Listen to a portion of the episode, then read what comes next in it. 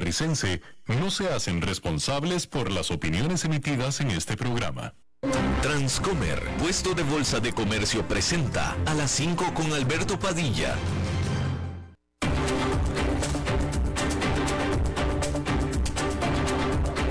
Inicia a las 5 con Alberto Padilla un programa diseñado con el objetivo de llevarte diariamente un tema de actualidad, acompañado siempre de reconocidos editorialistas, de lunes a viernes a las 5 de la tarde por CRC 89.1 Radio, a las 5 con Alberto Padilla. Hola, ¿qué tal? Saludos, bienvenidos a esta emisión de A las 5 con su servidor Alberto Padilla. Muchísimas gracias por estarnos acompañando. Gracias por estar ahí. Le mando cálidos saludos desde la señal y las instalaciones de CRC 89.1 Radio en San José, Costa Rica, desde donde estamos transmitiendo hasta el punto, en el tiempo, en el espacio en el que usted nos está escuchando, porque estamos saliendo en diferentes vías simultáneamente, por ejemplo en Facebook Live, en la página de este programa, a las 5 con Alberto Padilla Estamos también disponibles en el canal de YouTube de este programa. Estamos en podcast, en las principales más importantes plataformas para ello, como Spotify, Apple Podcast, Google Podcast y otras cinco importantes más. Aquí en Costa Rica este programa que sale en vivo en este momento a las 5 de la tarde se repite todos los días a las 10 de la noche aquí en CRC 89.1 Radio. En esta ocasión me acompaña al otro lado de los cristales, tratando de controlar los incontrolables, el señor Francisco León y la producción general de este programa, siempre poderosa, desde Bogotá, Colombia, a cargo del señor Mauricio Sandoval. Bueno, yo me pregunto, ¿cuál es la verdadera selección nacional de Costa Rica? La que jugó la semana pasada contra España, mejor dicho, la que no jugó. La que salió al campo la semana pasada contra España, no jugó y no hizo absolutamente nada o la que jugó este jueves contra Alemania y le dio una muy buena corrida por su dinero a Alemania jugando verdadero fútbol mundialista, como se esperaba de una selección nacional. Y de hecho, incluso diría yo que mucho más calidad de la que se hubiera esperado de Costa Rica aún antes de que empezara el Mundial. Tremendo partidazo y tremendo desempeño del equipo de Costa Rica este jueves. Pero la pregunta es, ¿cuál de los dos equipos es el verdadero equipo de Costa Rica? Porque son totalmente dos diferentes. ¿eh? El que jugó la semana pasada y el de este juego es, son dos, haga de cuenta que son totalmente diferentes. ¿Cuál de los dos es?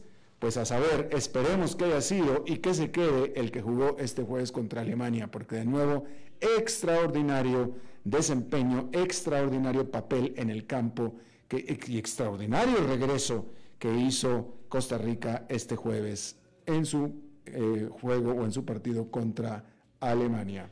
Felicidades en ese sentido. Costa Rica, aunque no pasó, ganó y ganó bastante por la calidad del juego y, bueno, por supuesto por el regreso, pero el regreso eh, eh, eh, era lo mínimo que se esperaba, pero fue un tremendo, le digo, son dos equipos totalmente diferentes, dos totalmente diferentes.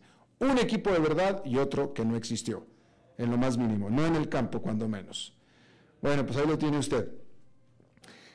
Cambiando de tema completamente, hay que decir que Rusia ha estado continuando con sus ataques sobre la región de Donbass en el este del país que es eh, donde el área donde se están dando las más eh, intensas luchas, mientras que al mismo tiempo está bombardeando también Kherson, la zona de Kherson en el sur de Ucrania.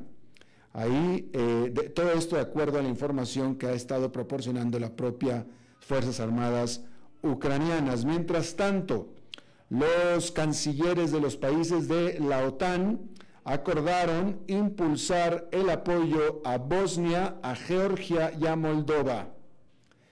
Asimismo, Estados Unidos firmó un contrato por 1.200 millones de dólares para comprar eh, seis sistemas de aerodefensa NASAMS para Ucrania, con lo que les va a enviar a Ucrania ocho de estos sistemas en total.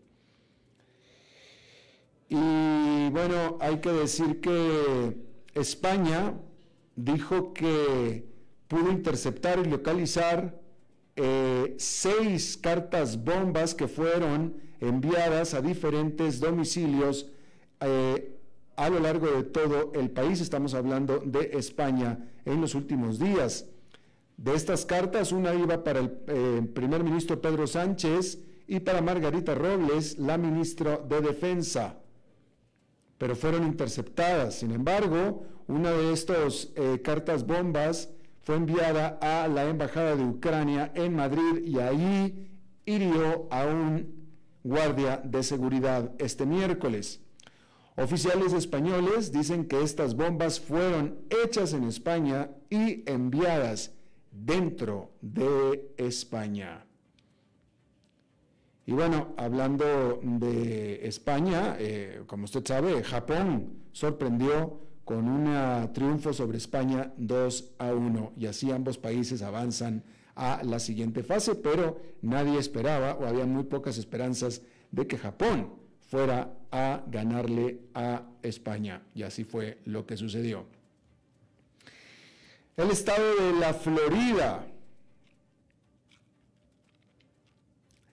sacó, eh, quitó, extrajo dos mil millones de dólares de sus activos de la firma más grande de administración de activos de los Estados Unidos, que es BlackRock, de acuerdo a lo informado por el Departamento del Tesoro del Estado de Florida, y eso lo hizo alegando que BlackRock se concentra demasiado en a factores ambientales, sociales y de gobernanza en políticas sociales, eh, ambientales y de gobernanza en lugar de producir retornos en sus inversiones.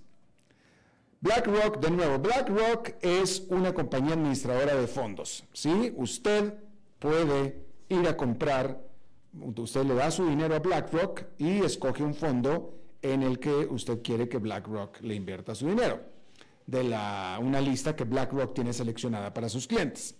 Bueno, BlackRock es administradora de muchos clientes, por supuesto, pero también es administradora de muchos sistemas de pensiones estatales de los Estados Unidos. ¿Sí? Que, bueno, en Estados Unidos los sistemas estatales de pensiones los invierten parte de ese dinero en empresas administradoras de fondos buscando mejores rendimientos. BlackRock, y aquí se lo informamos, eh, hemos estado informando al respecto, ha sido que la grande administradora de fondos ha sido muy activa en lo verde, en lo sostenible, en inversiones sostenibles. Entonces ha dejado de invertir dentro de sus productos de inversión, ha dejado de invertir en empresas petroleras, de carbón, etcétera, percibidas o conocidas por ser dañinas al medio ambiente, a favor de empresas verdes y sobre todo ahora con esta nueva política que en inglés se le llama de ESG, ESG, Environmental, Social and Governance, ¿sí? Ambiental, social y de gobernanza. Y se le puso especial atención a eso bajo el supuesto, que en ese momento era verdad, de que estas empresas, sus acciones, entregaban mejores rendimientos. Pues podría ser, pero entregaban mejores rendimientos en el momento en el que todo el mercado estaba subiendo. Todo el mercado estaba subiendo, ¿sí? Y entonces BlackRock se convirtió en un activista de facto en estas políticas, simplemente con la decisión de a dónde iba dirigido su vasta cantidad de plata. ¿sí? Pero pues para no hacer el cuento demasiado largo y también por razones que son difíciles de captar y entender para mí, estos asuntos de ESG, eh, e Environmental, Social and Governance, eh, existe la percepción o de hecho han sido más eh, impulsados y apoyados por lo que se percibe por los grupos de derecha, que son grupos de izquierda, básicamente por los demócratas. Y entonces este asunto ya se hizo un asunto político. Y todo lo que sea ESG y verde y sostenible se convirtió en demócrata, izquierdista, zurdo, socialista, y todo lo contrario es derechista, republicano, etc. Y entonces, obviamente, Florida, el gobernador que es Ron DeSantis, que es un Donald Trump light de extrema derecha y muy probablemente próximo candidato a la presidencia de Estados Unidos, dependiendo de si se pelea o no con Donald Trump, pues siendo tan derechista, Ron DeSantis, igual que Donald Trump, pues tomó esta decisión de quitarle fondos del estado de Florida a BlackRock precisamente por lo que le estoy comentando. Pero pues de nuevo, el asunto es que las cosas se toman de quién vienen. Ahora, claramente, efectivamente, todas las empresas y fondos y etcétera, bueno, todo el mercado está cayendo en general, en general. Pero estas acciones de ESG pues están cayendo más. Mientras que las acciones petroleras son incluso las de mejor desempeño en el mercado, pero por mucho, porque el petróleo está muy alto. Y entonces, pues ahí lo tiene usted, el gobernador Ron DeSantis o los oficiales de Florida dicen que BlackRock simplemente se concentra demasiado en ser un activista de ESG y no en lo que realmente le debe de competir o de competir, que es el rendimiento de sus inversiones. Y bueno, tienen un punto en el sentido de que, bueno, si en este momento las inversiones ESG están cayendo, pues definitivamente un administrador de, fondos debería de replantear, de proteger, de reformar sus inversiones e irse a, pues, proteger, digo, literalmente proteger las inversiones. Y un cliente, como en este caso el de la Florida, si no fuera un cliente tan politizado, podría reclamarle, oye, por favor, protégeme dinero. Que en teoría eso es lo que está haciendo Florida. Lo que pasa es que lo está haciendo con un ropaje eh, partidista y político también, definitivamente. Eh, hay que decir que bueno, y los republicanos en general son críticos de estas famosas políticas ESG. Hay que decir que Luisiana y Missouri, también países, eh, estados controlados por los republicanos, hicieron anuncios similares al de Florida en octubre. De nuevo, desde una posición netamente política y partidista. Ah, el presidente del Consejo Europeo, Charles Michael, eh, usó el término la respuesta de las sociedades al referirse a las medidas de COVID-19 en China durante una reunión que tuvo con nadie menos que el presidente chino Xi Jinping en Beijing. Y por supuesto que en una aparente, muy aparente referencia a las protestas generalizadas que se han estado dando en China. Michael, Charles Michael, también, según se informó por parte de sus, de sus voceros, tocó con Xi Jinping temas sobre Ucrania y de Taiwán. Este miércoles, las ciudades de Chongqing y Guangzhou, que son dos grandes ciudades de China, anunciaron que aflojarán algunas de las severas restricciones por el COVID. Y bueno, ahí lo tiene usted. Ah,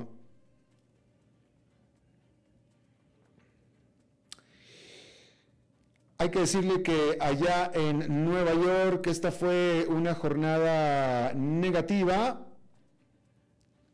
con el índice industrial Dow Jones perdiendo 0,56%, el Standard Poor's 500 cayendo 0,09%. El Nasdaq Composite, sin embargo, quedó con una ganancia ligera de 0,13% después de el gran salto que dieron en la jornada del miércoles por los comentarios que hiciera el miércoles el presidente de la Reserva Federal, Jerome Powell, en el sentido de que con toda seguridad, de acuerdo a lo que dijo, en la próxima reunión de política monetaria de la Reserva Federal, el aumento de tasas de interés que efectivamente se dará será más moderado.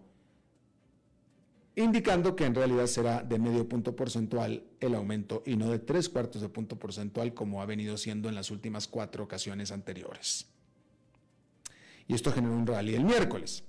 Este jueves, sin embargo, el sentimiento fue mixto o menos optimista en el mercado de valores de Nueva York, justo antes de que se dé el muy clave informe sobre el empleo a el mes de noviembre este viernes, cosa que le estaremos informando este viernes. Sin embargo, hay que decirle que la inflación en el Estados Unidos subió este, eh, bueno, se informó este jueves que subió en octubre menos de lo que se estaba estimando de acuerdo a la métrica más seguida por parte de nadie menos que la propia Reserva Federal.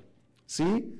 Porque el índice, eh, el índice básico de gasto de consumo personal del consumidor de Estados Unidos, el cual, bueno, mejor dicho, dije índice básico, pero más bien es el índice subyacente.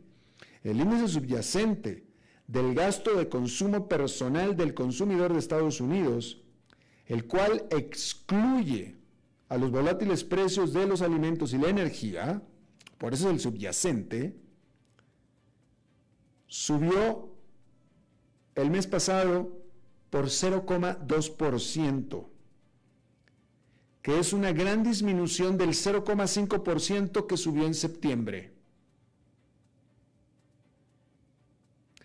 Y el gasto personal saltó por 0,8% en octubre, en lo que es una señal de que los consumidores permanecen siendo fuertes o inmunes o no afectados por las subidas de tasa de interés.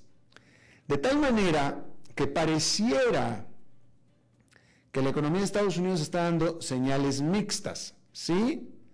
Déjeme le digo a este respecto que, a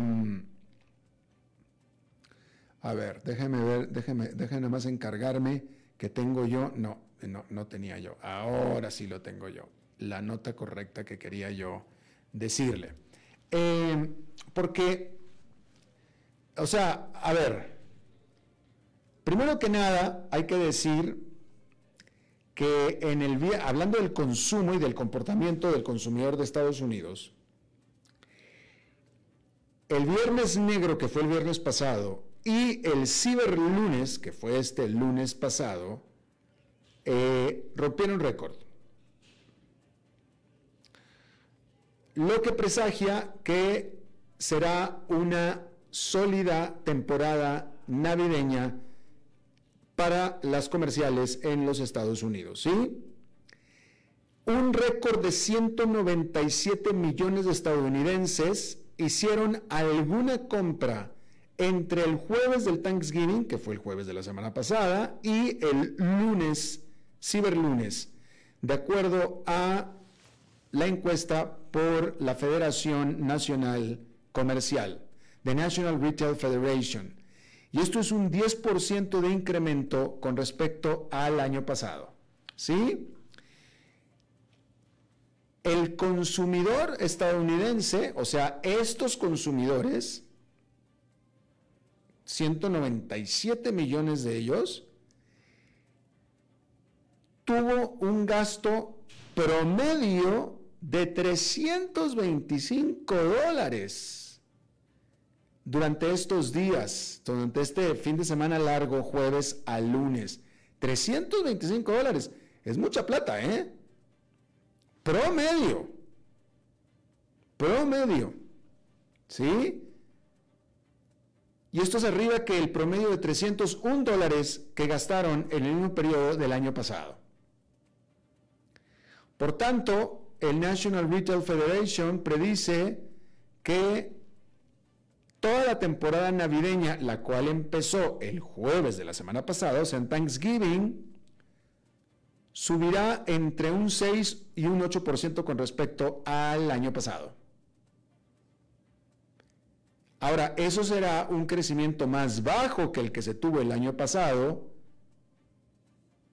pero sin embargo, es por arriba del promedio histórico.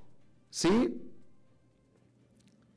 Y bueno, el consumidor estadounidense también registró o estableció un récord para eh, el ciberlunes, para el día más activo de compras en línea este lunes.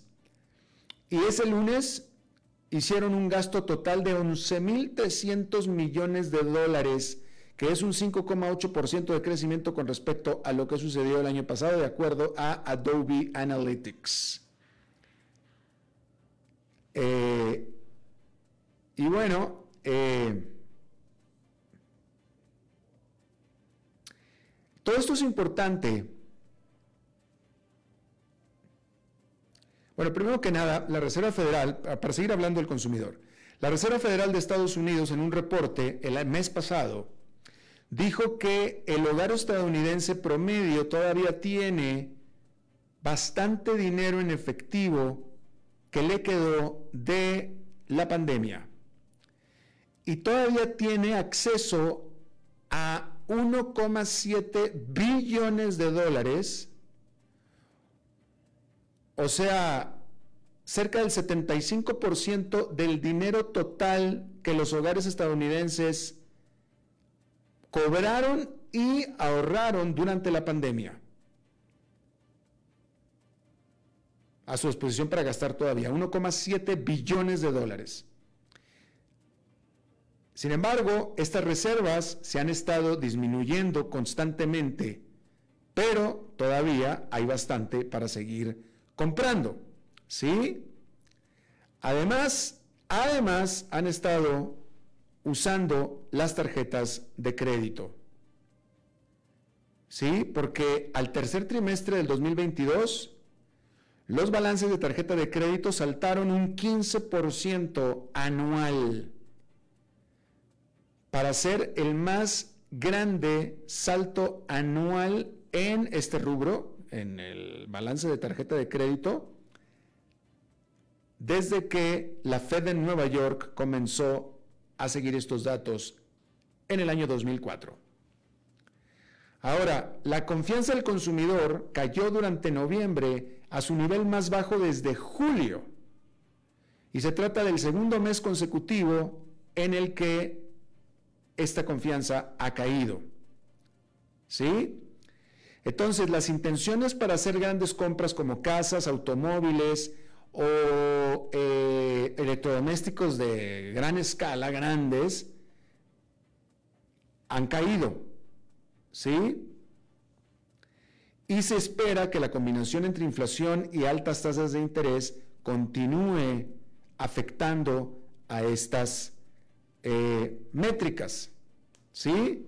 Sin embargo, el gasto del consumo continúa siendo importante, continúa siendo robusto y no tiene señales de estar cayendo demasiado rápido. Ha estado cayendo, pero no demasiado rápido. ¿Sí? ¿Por qué todo esto es importante? Por una razón muy, muy, muy sencilla. Con todo lo gigante, majestuosa que es la economía de Estados Unidos, más de tres cuartas partes de ella, más de 75% de la actividad económica de Estados Unidos, de toda esa máquina económica que es Estados Unidos, la hace el consumidor, es el gasto del consumo. ¿Sí? Estados Unidos es una economía de servicios, con todo lo que produce, maquinarias, aviones, etcétera, etcétera, el motor principal de la economía de Estados Unidos por mucho es el gasto que hace el consumidor.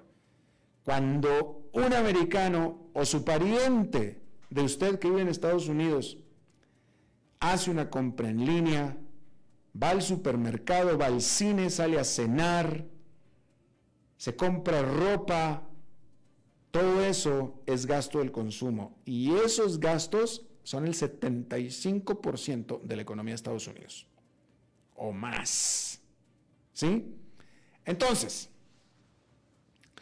mientras que, mientras ese 75% de la economía de Estados Unidos siga vibrante, siga poderosa, pues la inflación no va a poder caer mucho. Y este es el punto de todo esto. La inflación no va a poder caer mucho. ¿Sí? A mayor actividad económica, mayor presión en los precios. A mayor demanda, menor oferta. O se encarece la oferta. ¿Sí? Entonces, la Reserva Federal está haciendo subir las tasas de interés para que el dinero sea más caro y tratar de prevenir que el consumidor siga consumiendo tanto para hacer que la inflación baje. Ese es, todo el asunto de la subida de tasas de interés. Hacer que a usted le cueste más gastar, con la esperanza de que gaste menos y ahorre más, y ahorre más. A costa de la economía, obviamente. La implicación es que la economía va a sufrir. Porque si el consumidor deja de consumir y el consumidor e, es el 75% de la economía de Estados Unidos, pues entonces, ergo, la economía sufre. Pero eso es lo que quiere la Reserva Federal, porque eso es lo que se necesita para bajar la inflación, justamente. ¿Sí? Ahora, volvemos a lo mismo. Hay señales concretas de que la inflación está cayendo. Sí hay. Y esas son buenas noticias, puesto que eso es lo que está tratando de hacer la Reserva Federal. Pero no está cayendo con la velocidad fuerte importante. Y mucho de ello es porque el consumidor sigue haciendo lo propio, consumiendo. Entonces, no, desde mi punto de vista, le adelanto que la entrevista del día de hoy va a ser sobre este tema también, ¿eh? sobre todo este tema, un poquito más adelante, ¿sí? Pero, este, como yo le he dicho aquí, pues sí, el presidente de la Reserva Federal, Jerome Powell, dijo que la próxima aumento de tasas de interés no será de tres cuartos de punto porcentual, es decir, no será extremo, como ya lo hizo en las últimas cuatro subidas de tasas de interés, de por tres cuartos de punto porcentual. Una subida de tasas de interés de tres cuartos de punto porcentual es histórica. Una. Bueno, ahora ya van cuatro, ¿sí? Pero eso no quita que una subida de medio punto de, punto porcentual, medio punto porcentual, es muy alta, es, es, un gran salto. Igual, no es tres cuartos, pero es medio, o sea, sigue siendo muy alta. Y entonces, efectivamente, la Reserva Federal se está yendo lento en su disminución de la tasa, porque lento es como está viendo que viene cayendo la inflación, lento. Entonces, pues está eh, actuando de acuerdo con lo que está viendo. ¿Sí? Vamos a ver qué dice el reporte sobre el empleo de este viernes. Vamos a ver qué dice el reporte sobre el empleo de este viernes.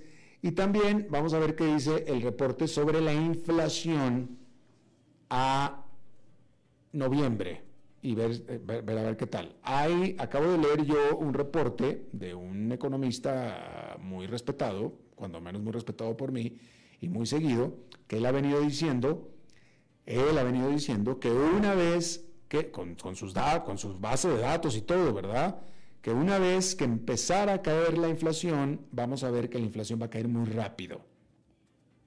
Y que muy probablemente en el siguiente reporte de la inflación vamos a tener una sorpresa en ese sentido. Bueno, we'll see.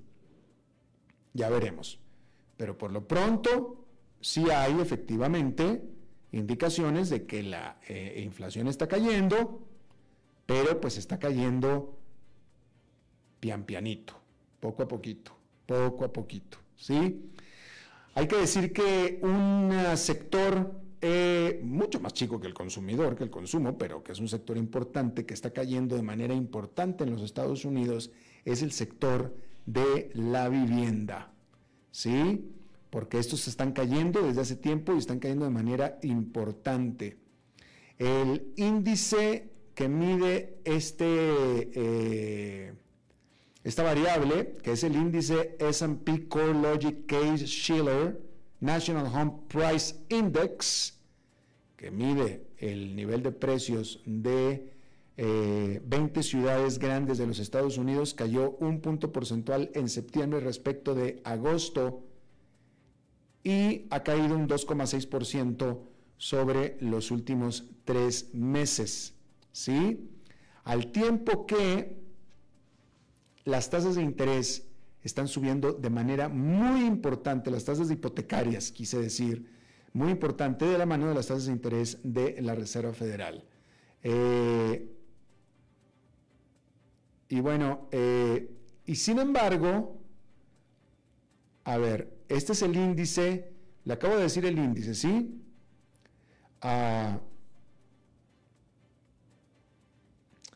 Y esto no quita que de todos modos los precios de las casas estén muy elevados. Hay que recordar que este sector viene también de un rally. El sector de la vivienda de Estados Unidos viene de un rally como buen activo.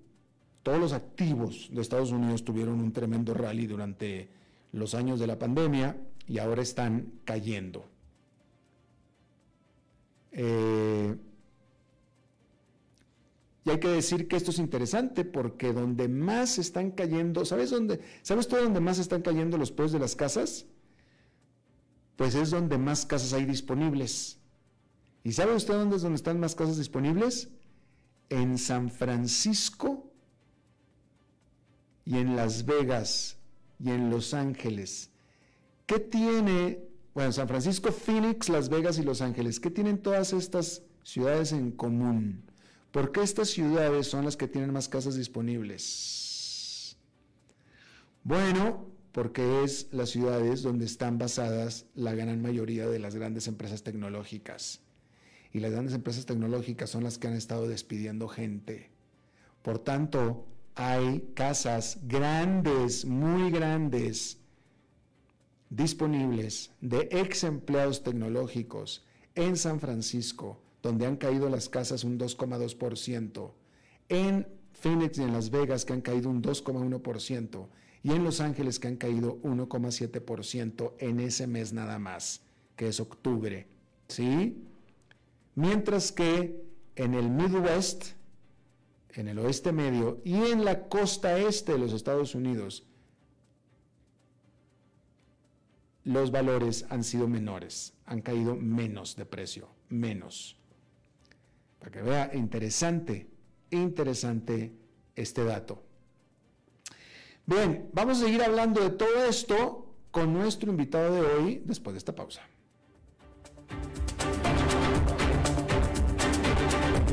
5 con Alberto Padilla, por CRC 89.1 Radio. Ok, gracias a todos por haber venido a la fiesta de despedida de don Alberto, quien cumple 30 años de trabajar para nuestra empresa. Y bueno, le llegó el día del retiro. Don Alberto, ¿por qué no viene acá y nos da unas palabras? Muchas gracias a todos. Solo puedo decirles que si alguien sabe algún trabajito, que por favor me dicen. Es en serio. No me preparé para este momento y tengo que ver cómo consigo otro trabajo. No cometan el mismo error que yo.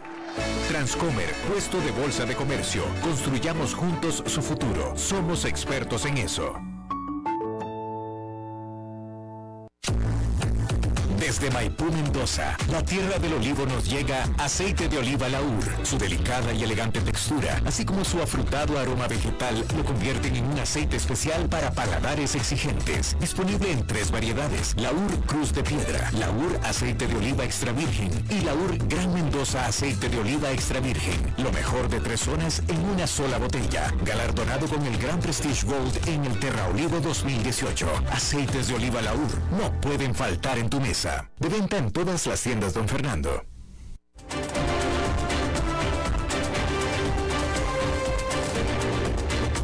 Seguimos escuchando a las 5 con Alberto Padilla.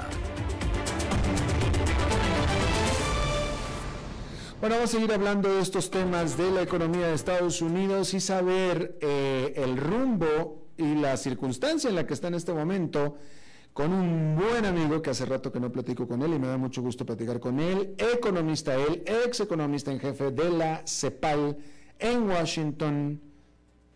Mi querido Isaac Cohen, ¿cómo estás Isaac? Encantado. A ver, Alberto, muy bien, ¿tú cómo estás? Bien, bien, a ver, ahora sí, Isaac, ¿me escuchas? Te escucho muy bien. Y yo también a ti, muchísimas gracias. Eh, ¿Cómo estás Isaac? Te mando un abrazo. Otro grande para ti, Alberto, mucho gusto. Gracias, Isaac. Eh, em, bueno, a ver, Isaac, ponos en contexto eh, los últimos datos que se están dando sobre inflación, gasto del consumo, el comentario que hizo Jerome Powell eh, este miércoles en el Brookings Institution, ahí en, en Washington. ¿Qué es lo que estás viendo tú como economista? Bueno, estaba escuchando tu resumen y casi cubriste todo, me dejaste muy poco. O sea, ah, ahora viene la ahora viene la voy a tratar de, de, rellenar algunas cosas que están pendientes ahí. Creo que el resumen que hiciste es muy completo. Eh, efectivamente, tenemos, estamos a las puertas de, de decisiones importantes. Eh, entre ellas el anuncio del presidente de la Reserva Federal de que pueden moderar eh, el alza de la tasa de interés. Es una buena noticia, pero es indicativa de que la economía de Estados Unidos ha resistido esta tremenda alza de la tasa de interés que describiste muy bien, pero sin sacrificar, por ejemplo, el empleo. Tenemos una situación muy interesante en donde el mes pasado, por ejemplo, se crearon más, alrededor de 300 mil empleos, y estamos a las puertas del anuncio de mañana, como muy bien lo indicaste, y vamos a ver si la Reserva Federal ha logrado frenar esta economía sin sacrificar el empleo. Para mí eso sería uno de los acontecimientos extraordinarios de política económica que vamos a presenciar. Pero está por verse, vamos a ver. Eh, eh, mañana será el anuncio, lo cual nos va a indicar que el empleo se sostiene, a pesar del frenazo que le ha pegado la Reserva Federal de la Economía. Y tú mencionaste muy bien el sector de la vivienda. El sector de la vivienda es uno de los más golpeados porque el alza de la tasa de interés, como muy bien lo dijiste, se refleja en el hecho de que a principios de año tú conseguías una hipoteca con 3% al año. Hoy en día es más de 7% el costo de la hipoteca. Entonces muchos posibles compradores están diciendo, no, mejor me espero antes de firmar una escritura que me va a llevar a pagar una hipoteca muy alta. Eh, ah, esos son indicios de que la economía está bien, pero han caído otros productos también, por ejemplo, la gasolina, el combustible. El combustible está, el, barril de petróleo está alrededor de 80 dólares y la gasolina en Estados Unidos en promedio está en alrededor de 300, 350 dólares por galón. Eso significa que el, elemento más volátil del índice de precios está siendo frenado. Está siendo frenado y el alza que había llegado, el barril de petróleo había llegado a 120 dólares a mediados de año. Y lo han ido bajando. Ahí hay varias medidas que se han tomado. Yo te mandé una columna el otro día sobre ese tema, pero vale la pena recordar, por ejemplo, que Estados Unidos ha vendido 180 millones de barriles de su reserva estratégica de petróleo para moderar el precio. Y el presidente Biden ha sido muy insistente que hay que tratar de continuar eh, eh, eh, usando la reserva estratégica precisamente para evitar que la gasolina se dispare. Hay también pero esto está por verse porque la Organización de Países Exportadores de Petróleo se reúnen bien al 4 de diciembre y ahí nos van a decir si es que van a eh, eh, aumentar la producción. Hay, parece, conversaciones entre eh, el gobierno de Arabia Saudita y el gobierno de Estados Unidos para tratar de ver si es posible bajar, aumentar la producción. Y finalmente tenemos la extraordinaria circunstancia de que el gobierno de Estados Unidos se ha puesto de acuerdo con el gobierno de Venezuela mm. para que la empresa Chevron, uno de los gigantes energéticos, vuelva a, Venezuela a, a producir petróleo. Esta última medida no necesariamente significa de que va a aumentar inmediatamente las exportaciones de petróleo de Venezuela, pero sí es cierto de que Venezuela es el país que tiene las reservas de petróleo más grandes del mundo y producía más de 3 millones de barriles por día hace algún tiempo y ahora está en 700 mil barriles. O sea, el potencial que tiene Venezuela de entrar al mercado eh, eh, es muy importante. De manera que esas medidas reflejan esta preocupación con el costo del combustible que lo han logrado controlar. Y veremos el 14 de diciembre, cuando el presidente Powell, el 15, bueno, la conferencia de prensa la hace el 15, el 15 de diciembre, pues nos va a ofrecer el regalo navideño tal vez de que la tasa de interés no va a subir tanto como lo ofreció. Pero eso lo vamos a ver. Claro. Ahora, eh, hay, o sea, hay indicios, Isaac, y esta es pregunta, hay indicios de que efectivamente, y lo dijo Jerome Powell el miércoles, que la inflación está bajando, que la cosa ya no está tan caliente, eh, la inflación va bajando, etcétera, que es lo que se estaba buscando. Sin embargo, también dijo que él veía, bueno, un, un, menor aumento de tasas de interés, sin embargo, también dijo que veía más aumentos de tasas de interés bien adentro del año 2023. Es decir, él dice, sí, ya empezó a cambiar la cosa, ya va bajando, pero todavía estamos muy mal. Efectivamente, o sea, lo que pasa es que el, efecto de la, del, alza de la tasa de interés ocurre con un rezago, o sea, no es inmediato. El alza de la tasa de interés de inmediato lo que hace es que cambia las expectativas de los consumidores.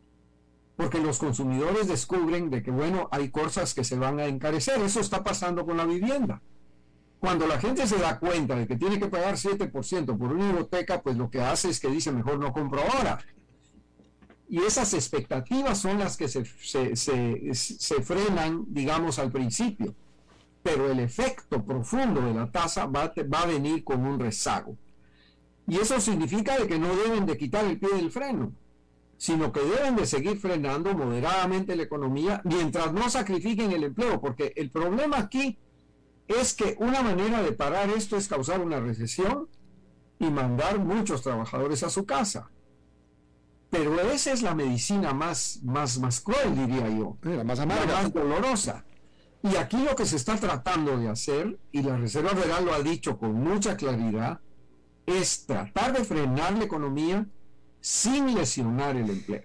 Eh, y hasta ahora lo ha logrado. Pero Déjame te pregunto, eh, profesor de economía, ahora sí una, una, una, una sí, para que me expliques como profesor.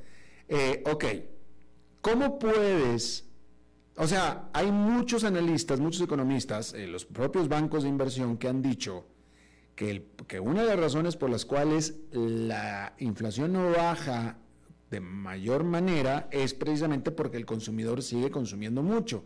Y el consumidor sigue consumiendo mucho porque sigue con trabajo, sigue trabajando. Entonces, si esto es así, y también hay, y también hay economistas que lo han dicho, la Reserva Federal necesita que las empresas empiecen a despedir gente para que la gente empiece a dejar de gastar y entonces sí se controle bien la inflación. Entonces te pregunto, ¿cómo se puede controlar la inflación? Que dicho sea de paso, por más que haya caído, siga arriba del 2%, digo, arriba del 7%, y la Reserva Federal la quiere en el 2%, ¿Cómo puedes lograr eso si la gente sigue con trabajo y por tanto gastando, profesor? Bueno, parte del gasto que estamos viendo de los consumidores es están retirando parte de sus ahorros, tú lo mencionaste. No necesariamente eh, eh, eh, están, digamos, ah, poniendo en juego sus ingresos básicos, sino que lo que pasa es que la pandemia generó mucho ahorro porque la gente no tenía dónde salir, no tenía dónde gastar. Y el gobierno le estaba mandando un cheque de mil dólares a cada familia. Entonces hay, hay sustanciales ahorros en la economía de Estados Unidos y eso es lo que se está gastando.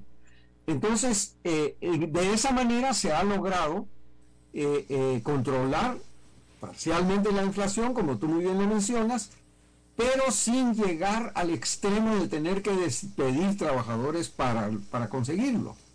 Y estamos viendo algunos despidos, tú lo mencionaste, sobre, sobre todo en las agencias, en las, en las empresas de alta tecnología. Estamos viendo algunas reducciones de empleo, pero por ejemplo, Amazon anuncia que va a contratar 150 mil trabajadores temporales para las festividades de fin de año. Entonces, eso se está compensando. Yo creo que lo más, lo más interesante que está sucediendo en este momento en la economía de Estados Unidos es cómo están logrando frenar la economía sin sacrificar el empleo. Y ah, bueno, entonces te pregunto, ¿tú crees, ¿tú crees que vaya a haber un soft landing? ¿Tú crees que la Reserva Federal va a poder controlar la inflación al 2%? Ahora está en 7, más del 7, al 2% sin generar una recesión económica? Bueno, ahí está la gran pregunta, porque hay eminentes economistas como Lawrence Summers, por ejemplo, que lo que está diciendo es que no, que aquí lo que tiene que venir es una recesión. Y va a venir. Y prácticamente eh, eh, eh, ha dicho que, que, la recesión está encima de nosotros. Puede suceder la recesión el año entrante.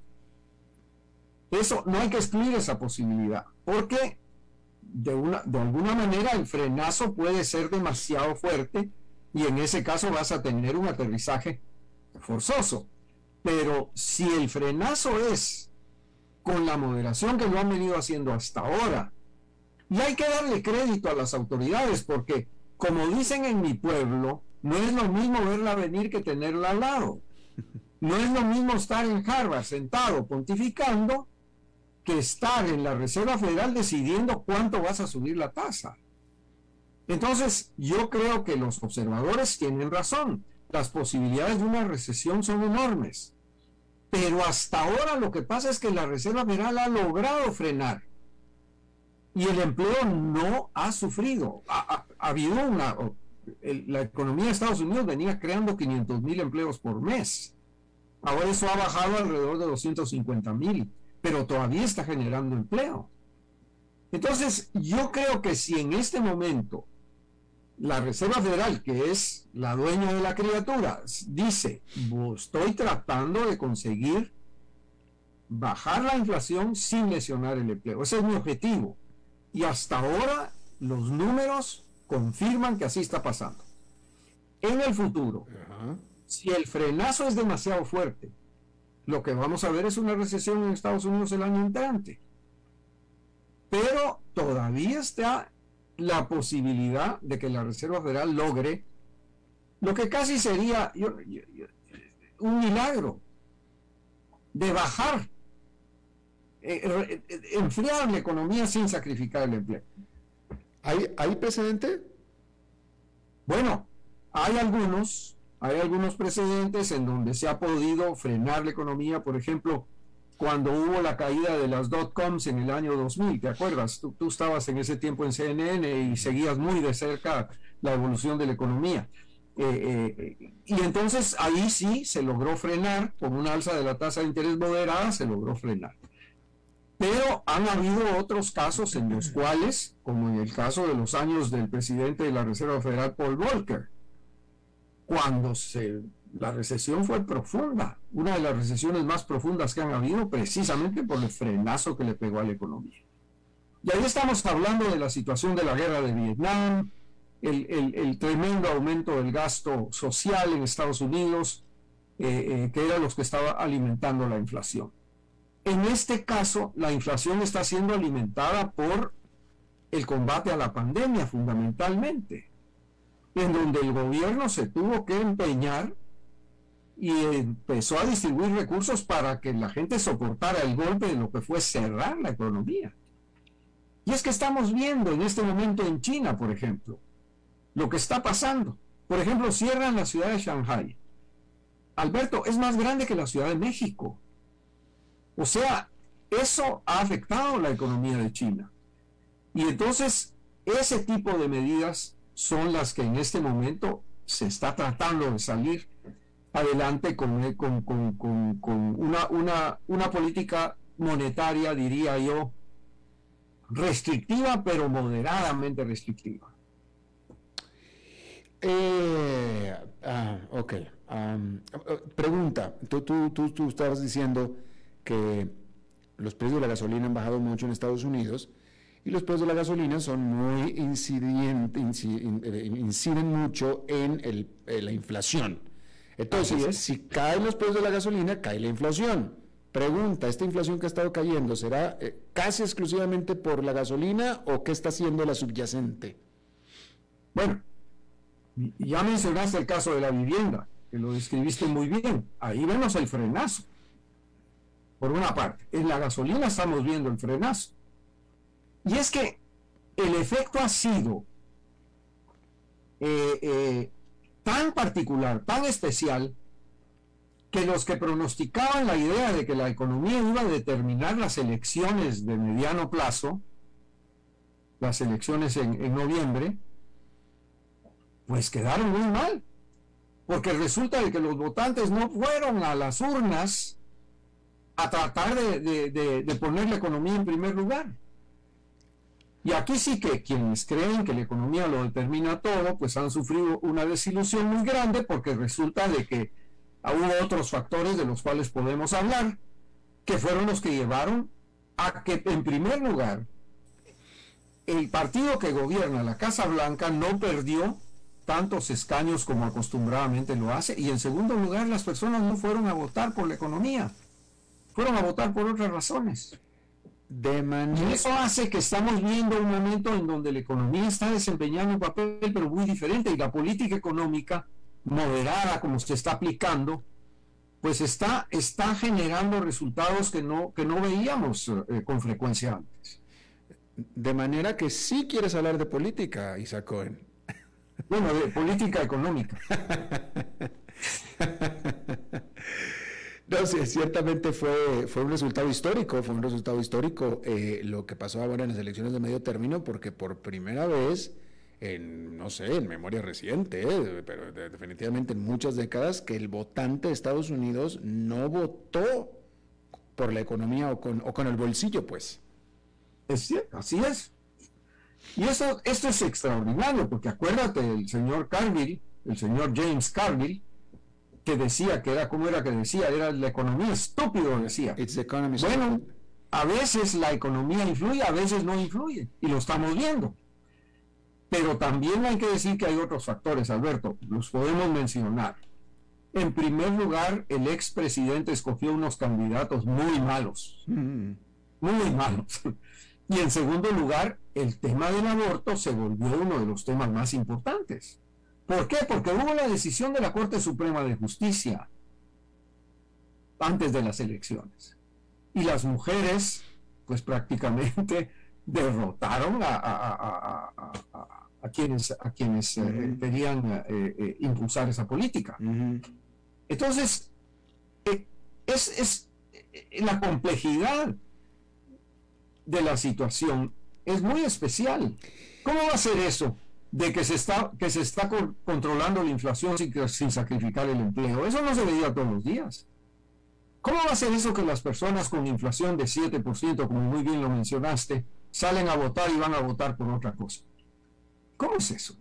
Estamos viviendo circunstancias verdaderamente extraordinarias y, creo que eso se refleja en, eh, en, el hecho de que hay mucha hay mucha incertidumbre, pero no cabe duda, y eso se está reflejando, por cierto, en la bolsa de valores que lo mm. mencionaste. La bolsa está muy volátil, precisamente porque las señales son cruzadas, pero, pero en rigor, yo creo que si la Reserva Federal se sale con la suya, va a ser un verdadero ejemplo extraordinario de la aplicación moderada de la política monetaria.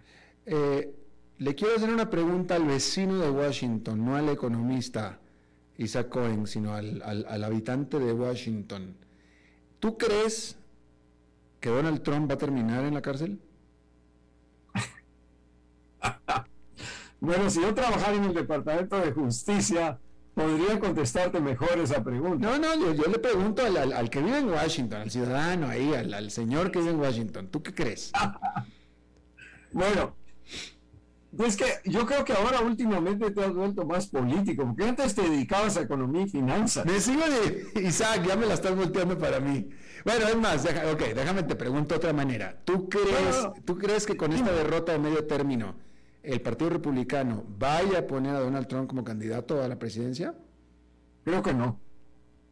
Creo que no. Creo que el costo sería altísimo, porque está demostrado que entonces el tema de la, de la campaña política y el tema de la elección se convierte en que en su derrota o en su victoria. Y todo lo demás importa muy poco. Entonces, si se quiere hacer una elección que va a ser un referendo sobre el expresidente, pues yo creo que el Partido Republicano se puede jugar ahí. pero no es el caso. Yo creo que líderes muy, muy eh, eh, arraigados del Partido Republicano ya han dicho, el propio Mitch McConnell, nada menos que el líder de la mayoría, bueno, de, la bancada demócrata en el Senado, lo que dijo el otro día, y lo dijo muy claramente, dijo, no, yo creo que una persona que está haciendo lo que él está haciendo no, no, no merece ser presidente de Estados Unidos. O sea, dentro del Partido Republicano eh, hay un movimiento que se ve en, varios, en varias situaciones para tratar de, que, de, evitar que se presente. Claro. Porque el costo sería altísimo. Eh, Mitch McConnell es el líder eh, republicano, ¿verdad? Correcto, perdón, líder republicano. Ok. Bueno, pues la minoría republicana. Sí, señor, sí, señor. Eh, pues Isaac Cohen, economista, basado en Washington, te agradezco muchísimo, Isaac, que hayas charlado con nosotros como siempre, tu buena disposición ¿Quién quite y volvamos a hablar antes de las fiestas eh, de fin de año eh, para ver qué onda? O después de la decisión de la Reserva Federal a ver qué hay. Pero pues mientras tanto, de todos modos, te deseo felices fiestas, mi querido Isaac. Ojalá, Alberto, como siempre, un gusto y un abrazo para ti, para las fiestas también. que lo pases muy bien. Gracias, igualmente, mi querido Isaac. Bueno, eso es todo lo que tenemos por esta emisión de A las 5 con su servidor Alberto Padilla. Muchísimas gracias por habernos acompañado. Espero que termine su día en buena nota, en buen tono, y nosotros nos, nos reencontramos en 23, en 23 horas. Que la pasen muy bien.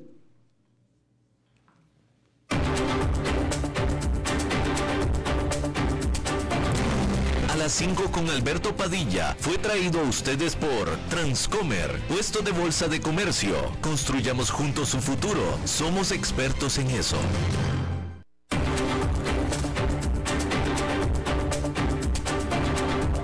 Concluye a las 5 con Alberto Padilla un programa diseñado con el objetivo de llevarte diariamente un tema de actualidad, acompañado siempre de reconocidos editorialistas, de lunes a viernes a las 5 de la tarde por CRC 89.1 Radio, a las 5 con Alberto Padilla.